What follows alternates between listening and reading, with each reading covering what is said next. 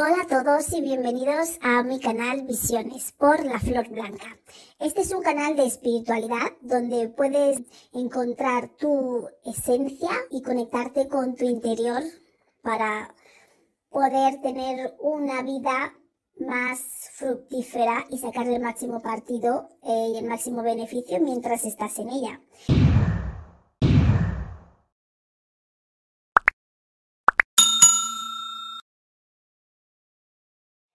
Todos, bienvenidos un día más a Visiones con la Flor Blanca. Muchas gracias por estar con nosotros. Hoy vamos a seguir con tipos de poderes psíquicos parte 2, en la que vamos a continuar con lo que ya habíamos empezado la semana pasada. La otra semana estuvimos hablando de poderes psíquicos y de los diferentes canales en los que se percibían estos poderes. La clareaudiencia, el clareconocimiento, clareolfato, clarigusto, clarividencia, clarisentencia. También hablamos de la psicometría brevemente y de la mediumnidad y qué significaba la canalización. Hoy vamos a proseguir con la telepatía. La telepatía es un tipo de percepción extrasensorial. Es la capacidad de comunicarse con la mente a través del pensamiento. Es la transmisión del pensamiento entre personas sin que intervengan ninguno de los sentidos físicos y que no intervengan tampoco ningún tipo de método físico. Generalmente esa transmisión de pensamientos se hace de manera instantánea. También se le llama telepatía cuando coinciden sensaciones o pensamientos entre personas que están en una con una determinada distancia, que están a una determinada distancia. A veces, como casi todos los poderes psíquicos, se dan de manera involuntaria. Entre amigos, hermanos gemelos también es bastante común. Y hay un emisor y un receptor. Claramente en la telepatía hay alguien que transmite la información de mente a mente y alguien que lo, es capaz de recibirlo, por supuesto. y como todo ámbito en la parapsicología, como ya expliqué la semana anterior, la telepatía no está probada de manera científica, como muchos o todos de los poderes psíquicos de los que se hablan. El debate que hay básicamente con la telepatía es que el cerebro, dicen que el cerebro no puede producir suficiente energía para transmitir esta información por sí mismo. Pero también se dice que no porque no se haya llegado a una conclusión sólida en la ciencia a día de hoy no significa que este fenómeno no exista. Porque si tenemos en cuenta, antes se decía que la Tierra no era redonda. Se reían de los que venían con esta teoría y hoy en día es un hecho comprobado y científico. Ahí lo dejo. Sigamos con la lectura del pensamiento. Este es un poquito diferente, según dicen, de la telepatía, porque en este, en este tipo de poder o habilidad psíquica, hay un receptor de la información, que es el que lee la mente de la otra persona, pero la información no es, según dicen algunos, no es recíproca. Mm, se lee el pensamiento de la otra persona, pero la otra persona no puede leer el pensamiento del receptor. Aquí veo un poco de... ¿Cómo podría explicar? Un poco de dilema con esto de lectura del pensamiento y telepatía. Porque, digo yo, si el transmisor claramente es el telepático que emite la transmisión del pensamiento a la otra persona que le llega ¿Qué se diría? ¿Que la persona que recibe tiene lectura de pensamiento o es que está recibiendo el mensaje del telepático que es el que transmite el mensaje? Y mirándolo desde ese punto de vista, si yo leo el pensamiento de alguien, ¿qué es la persona que me transmite o yo la que leo? Entonces, esta separación del concepto entre telepatía y pensamiento, lectura de pensamiento, a mí tampoco me ha quedado muy clara, pero claramente lectura del pensamiento es la persona que lee, yo lo definiría así, la persona que lee el pensamiento del otro, pero eso no caracteriza que la persona está emitiendo un mensaje. A lo mejor yo tengo la capacidad de leer tu mente, pero no quiere decir que tú estés transmitiéndome algo desde tu mente. que eso sí que se, se, denominaría como telepatía. Yo tengo el poder de transmitirte mi pensamiento y que te llegue. Pero que yo pueda leer tu pensamiento no quiere decir que tú estás emitiendo un pensamiento, con lo cual en este punto debería decir que es una comunicación por un lado, por un lado solo, una persona que recibe. Sí, porque el que transmite es el telepático, porque tiene esa capacidad de transmitir. Transmitir el pensamiento y inculcarlo, meterlo en el pensamiento de la otra persona, que es donde realmente hay bastante esfuerzo. La lectura del pensamiento, puedo yo tener esa misma capacidad también de leer tu pensamiento, pero no quiere decir que tú estés emitiendo, transmitiéndomelo a mí. Puede ser que yo lo puedo captar, pero no que tú me lo estás transmitiendo. Entonces esa es un, bastante para mí la diferencia entre lectura de pensamiento y telepatía. La telepatía yo le transmito el mensaje y te lo hago llegar, quieras o no.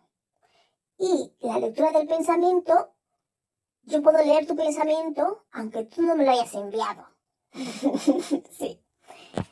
Ahora ya me quedo más satisfecha con esa aplicación.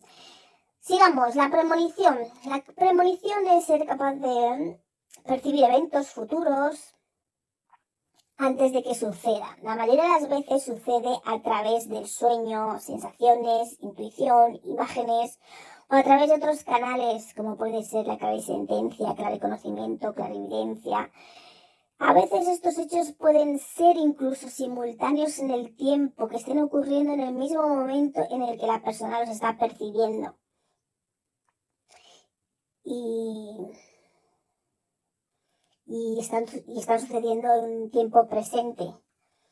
También, por supuesto, puede ser de manera involuntaria o espontánea, muchas veces. Y pues eso, muchas veces pues hay gente que tiene sueños sobre algo y pasa al día siguiente, o tiene sueños en un momento y está pasando eso en ese preciso momento en el que lo está soñando. A veces pues la gente puede tener sensaciones estar en la calle y sientes un aire o alguna sensación que te hace saber qué está pasando. Hay gente que de repente pues puede estar visualizando algo mientras habla con alguien por teléfono y vienen unas imágenes o mientras alguien le cuenta algo lo está visualizando en, en el tiempo, incluso si son hechos pasados, por ejemplo. Puede, alguien le puede estar contando una historia de algo que ha sucedido y la persona puede estar viendo esa historia que ya forma parte del pasado y por imágenes. Entonces las premoniciones pueden aparecer en forma de imágenes, imágenes mentales o visiones, o también, también tocando objetos, eh, escuchando sonidos, como alguien gritar agonizando, que te puede hacer em, sentir o percibir que algo está pasando con alguien en concreto y sobre todo si reconoces la voz de la persona que grita o agoniza. Entonces pueden aparecer a través de sensaciones intuitivas. Por eso digo también que muchos de los poderes psíquicos están entrelazados, entremezclados los unos con los otros, con lo cual es bastante difícil definirlos con un criterio concreto.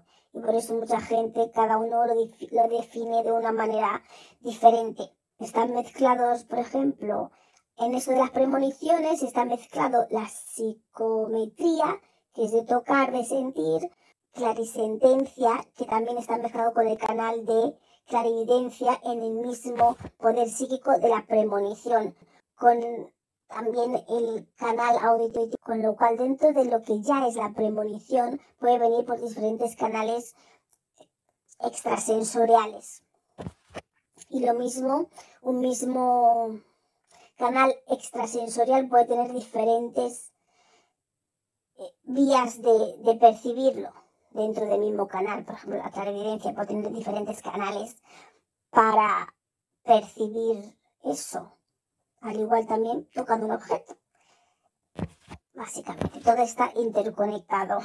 Pero bueno, esa es la manera en la que yo he buscado para definirosla. Escritura automática o psicografía. Es la capacidad de escribir sin un pensamiento consciente. Otros lo describen como el dejarse fluir de la conciencia, dejarse fluir de los pensamientos sin ningún prejuicio, sin ningún prejuicio ni moral ni social y sin reflexionar sobre las palabras que uno escribe. Básicamente es escribir y dejarse fluir, relajarse y escribir lo que te va viniendo sin tú saber ni siquiera qué es lo que vas a escribir. También a este modo de escritura también se le llama, son llamados escritos de inspiración divina, en la que la mano del escritor no es más que un instrumento utilizado por la divinidad. Es como si de repente te sientes inspirado y todo fluye y es bastante común estabilidad en los escritores. No digo que todos escriban por influencias espirituales o de otras frecuencias, pero generalmente es bastante común en ellos. Algunos lo saben, los reconocen, otros no. El autor Arthur Conan Doyle, en su libro The New Revelation de 1918, dijo que la psicografía se produce cuando el escritor es manipulado de manera subconsciente por espíritus externos.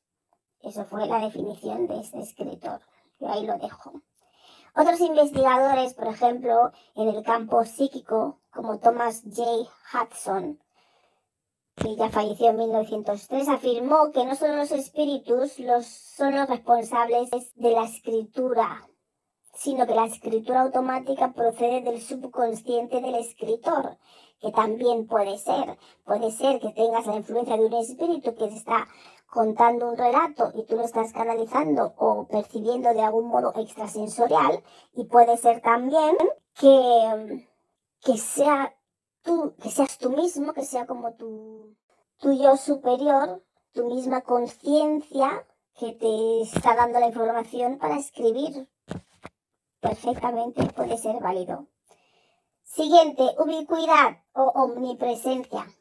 Es la capacidad de estar presente en dos o más lugares al mismo tiempo. Algunos ejemplos de este tipo de don psíquico es que a lo mejor tú estás en tu casa o en otro país o en un sitio determinado y luego hay gente que te contacta y te dicen que te han visto en otro sitio y tú sabes que no estabas ahí o en otro país, en otro lugar, en una hora, en un momento preciso en el que es imposible porque tú estabas en otro sitio, pero que te han visto en aquel lugar. Generalmente, muchas veces a lo mejor estamos muy pensando en algo en concreto, ese evento, esa situación, ese concierto eso, o algo que realmente queríamos hacer o estamos muy involucrados con algún proyecto y entonces puede ser de manera también voluntaria involuntaria, nuestra, estamos tan ahí, tan metidos que gente incluso nos puede ver.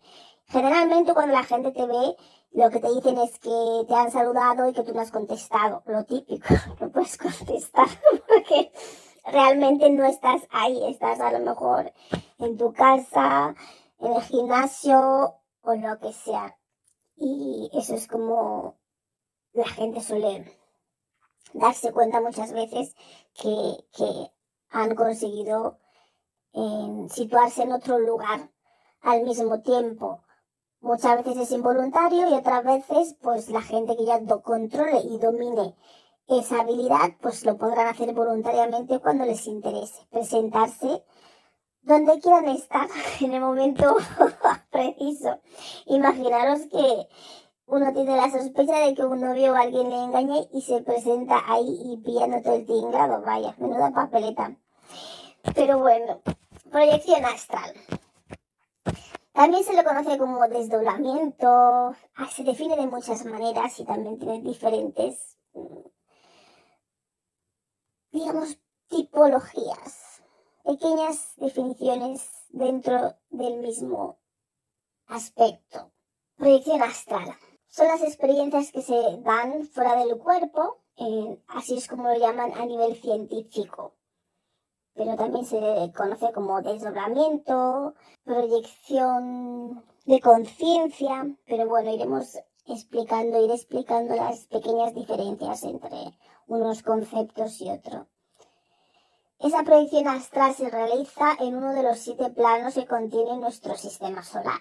Entre ellos está el plano físico, que es este en el que estamos aquí todos, el mental, el astral, que es donde se proyecta uno, el átmico, donde supuestamente está la junta kármica, el causal, el monádico, que es donde se accede a los registros acásicos, y el búdico o plano divino, que es el más alto. Entonces hay varios tipos de proyección astral. Está la proyección astral, proyección en el tiempo real, proyección de realidad virtual, viaje astral y desdoblamiento.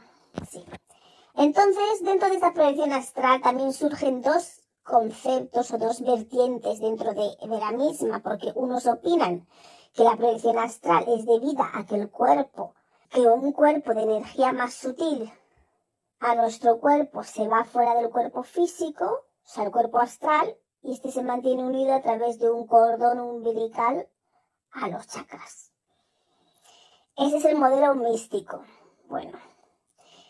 Y otra vertiente de de este tipo de proyección astral, que esto tiene más lógica para mí, que el otro también, que es válido, yo solamente expongo los temas, que es cuando uno se proyecta, que no es desde el cuerpo, sino que es desde la conciencia de la mente, y que es imposible abandonar el cuerpo físico acorde con la otra vertiente de, de opinión acerca de la proyección astral opinan que simplemente se accede a un nivel más elevado de conciencia a través de la mente. Este es el modelo escalonado. Dentro de este modelo es donde podríamos incluir la proyección de conciencia que entraría dentro de la proyección astral. Como casi todos, pues también como casi todos los poderes, en un principio yo creo que todos los poderes, según mi opinión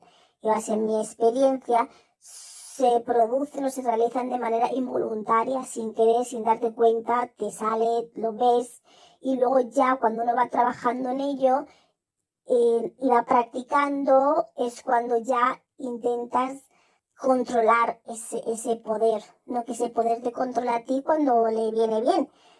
Entonces, de manera inconsciente, uno abandonaría el cuerpo generalmente cuando estás durmiendo.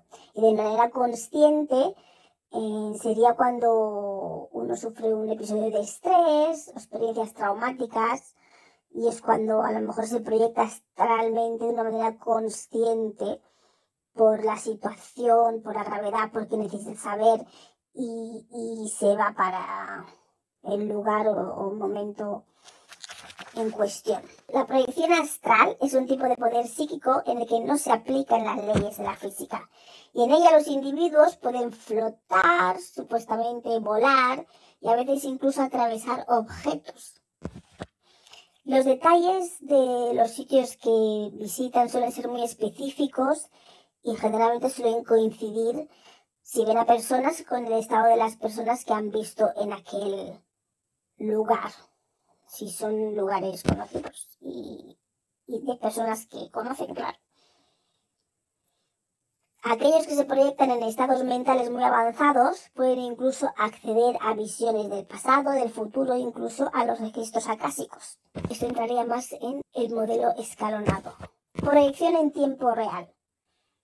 La proyección en tiempo real es aquella en la que el viajero, el que viaja, va caminando como un fantasma en el mundo real, sin que la gente le vea, y ahí vería unas pequeñas diferencias entre el mundo real que conocemos y el mundo real en el que nos encontramos durante el viaje.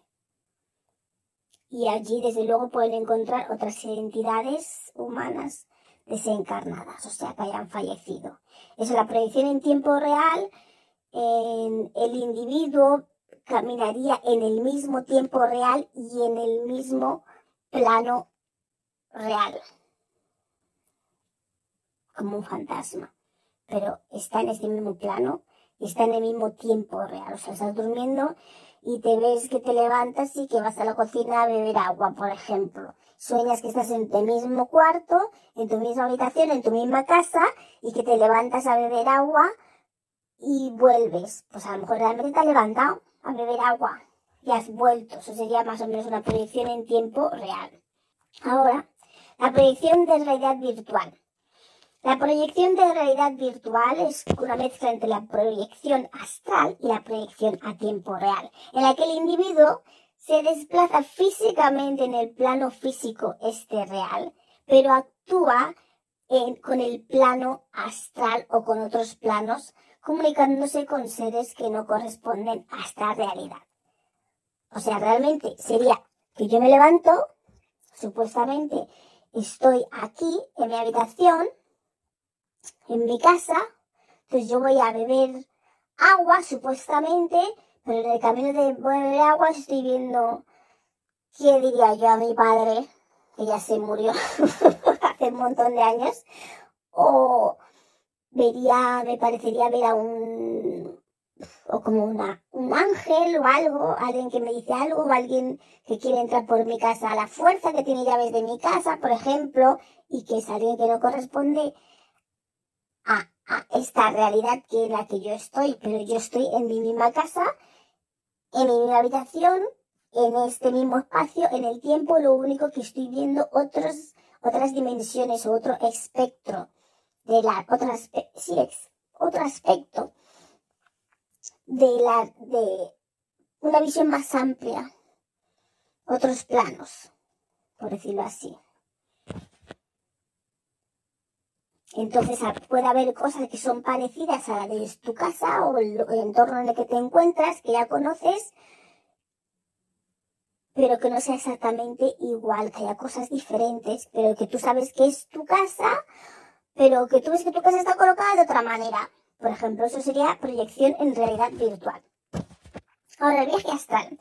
El viaje astral es aquella en la que el cuerpo astral se desprende totalmente del cuerpo no está en este plano físico, traspasa el tiempo y el espacio. Y puede llegar a visitar lugares que están fuera de este plano físico. Pues de repente estás en un sitio que no sabes qué sitio es, que nunca lo has visto y que no sabes tampoco cómo has llegado allí. Y dice, yo estaba en un sitio que era así, pero no sabes cómo has llegado ahí porque claro, no, no puedes saber. Simplemente estás ahí y llegaste. Y ese sitio no lo conoces de nada. Y es como un sitio que está como en una, por ejemplo, vas conduciendo en tu coche y yo qué sé, llegas y estás conduciendo por París y tú dirás, ¿qué hago yo conduciendo aquí en París? Y de repente, pues, entras en una puerta y hay como una especie de sótano o algo así y tú, pues, y dices, ¿qué sitio es este? Es como otro sitio dentro de un sitio, es como un sitio secreto dentro de un aparente sitio físico que que no lo es, porque ni siquiera sabes cómo has llegado a esas calles de París, por ejemplo. Em, pues básicamente ese es el viaje astral, que puedes estar en otro lugar, por ejemplo, si estás en España o Londres, pues eh, te ves en París y luego estás en París, pero estás en otro sitio que no sabes ni dónde es eso. Es como que abres una puerta y encuentras otro mundo. Entonces, ese sería el viaje astral. Y en él, pues la gente se...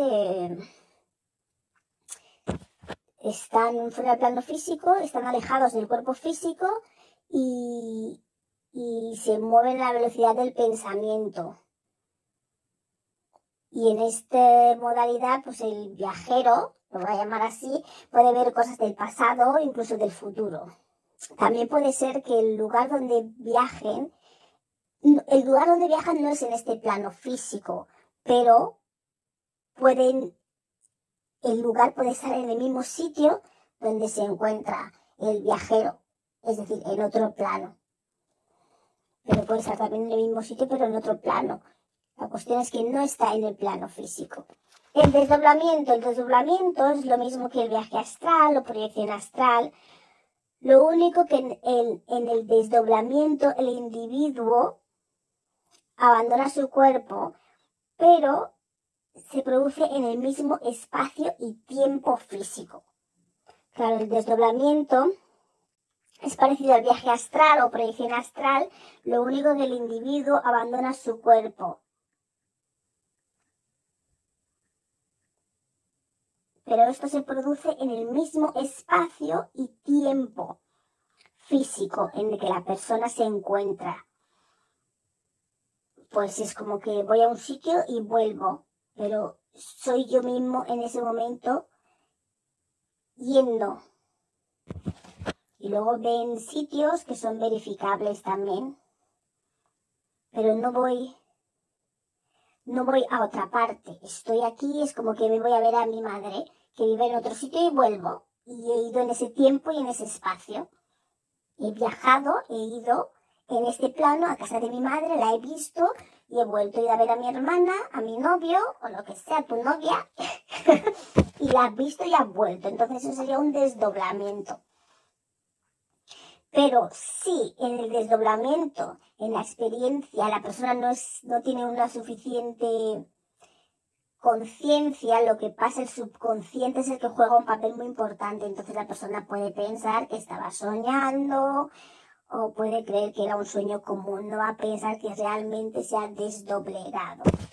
Entonces la proyección de conciencia que entra dentro también de esta proyección astral, pero se puede mirar aparte, diferente, según las ramificaciones de la proyección astral, como expliqué al principio, pues es eh, la proyección de la conciencia lo, definiría como un tipo de proyección astral, pero simplemente de la mente, en la que el cuerpo astral no abandona el cuerpo físico, sino la que se va, por decirlo de algún modo, la que viaja es la mente. Eso también podría ser un poco, pues, a lo mejor cuando meditas y a lo mejor, pues, no sé, puedes llegar a algún sitio si tú estás en un nivel bastante elevado y tienes bastante control sobre tus meditaciones y te conoces bien a ti mismo, pues en la mejor, a lo mejor en la meditación puedes llegar a tu conciencia viaja y recopilas información o bien no viaja y la información te llega a tu conciencia. Pero en este caso sería que es la mente que, que, viaja, que investiga y que se mueve, que se siente libre. Entonces, visión remota, pues es la capacidad de obtener información de personas, objetos o de un evento a través de alguna percepción extrasensorial. La persona perceptora se encuentra a grandes distancias de lo que se está visionando.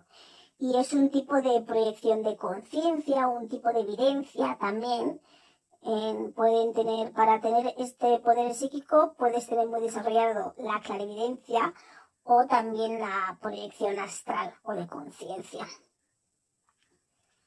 Esto también lo usan, dicen, en, decían para encontrar personas, no sé si eran experimentos o no, pero bueno, gente de la CIA en investigaciones, gente que puede estar en un sitio y ser capaz de visualizar, ya sea con claridencia o bien de transportarse mentalmente a otro espacio o a otro lugar. Entonces, la sanación. La sanación es el modo de sanar a individuos a nivel físico o incluso mental. incluso diría a nivel emocional también se puede hacer. Y esto puede ser hecho de varios modos físicamente cerca de la persona e incluso a distancia, sí. Puede, se puede sanar a gente no estando en tu, cerca de ti, en tu entorno, incluso estando en otros países. Y se pueden usar varias herramientas también, físicamente, pues desde piedras, cristales, la energía de uno. Esa misma energía es lo que se puede usar para sanar a distancia. También se puede realizar la sanación si las personas trabajan con espíritus, es decir, si tienen el don de la mediunidad. Entonces, estas personas que tienen este don, esas habilidades de la mediunidad, pues generalmente o a veces trabajan con espíritus que se dedican a la sanación o seres que sanan y entonces estos utilizan al medium como canal para realizar la sanación a través de, de, de, de lo medium.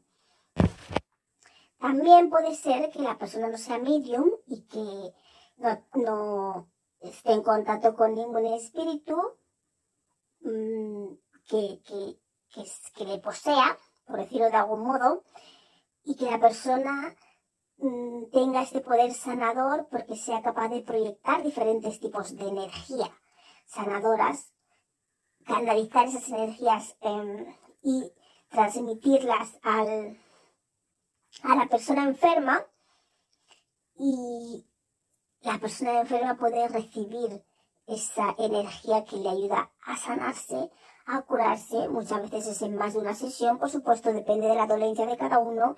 Mucha gente necesita varias sesiones, pueden estar meses a lo mejor tratando algo y también se puede sanar a nivel emocional, a nivel mental, de, de, despejarte de eso que te está afectando tanto, ¿no? Y básicamente eso es todo. Hablaré un poquito de la mediunidad. Lo voy a volver a definir porque eso lo vamos a dejar para otro capítulo. Y con suerte em, tendremos a alguna invitada. Entonces, la mediunidad también se conoce como la capacidad de comunicarse con los muertos o también diría con los espíritus no encarnados, como guías y maestros, incluso también con el bajo astral. La gente que posee el don de la mediunidad puede hablar con diferentes tipos de espíritus. No tienen que ser solamente seres fallecidos o desencarnados. Pero como todo, habrá gente que tendrá la capacidad o desarrollado su don hasta el nivel que solo puede hablar con seres descarnados, otros podrán hablar con seres o, estar en contacto o comunicación no, eh, con seres guías, con maestros, no simplemente es con seres muertos, pero cada uno tendrá un nivel, una categoría, una evolución dentro de sus poderes psíquicos, que es lo que les permite puedes hacer unas cosas u otras, pero la mediunidad es el poder de contactar con los espíritus, ya sean mm, fallecidos, no encarnados, guías maestros, maestros encarnados en vida previamente o lo que sea. Pues bueno, esto ha sido todo por hoy. Ya la próxima semana habrá más. Muchas gracias por escucharnos. Si tenéis alguna duda, como siempre, podéis preguntarnos lo que sea, podéis dejar algo en los comentarios. Cualquier duda, sabéis que estamos encantados de contestaros en la medida que podamos, acorde con nuestros conocimientos y de los que podamos obtener en función de la experiencia. Entonces, hasta la próxima semana. Gracias por escucharnos, darle a me gusta no os olvidéis suscribiros al canal, que eso nos ayuda y si necesitáis alguna ayuda, pues ya sabéis que estamos aquí. Ofrecemos consultas privadas de tarot para aquellos que lo puedan necesitar o tengan la curiosidad de ver y descubrir cómo funciona eso. Y hasta la próxima semana. Hasta luego.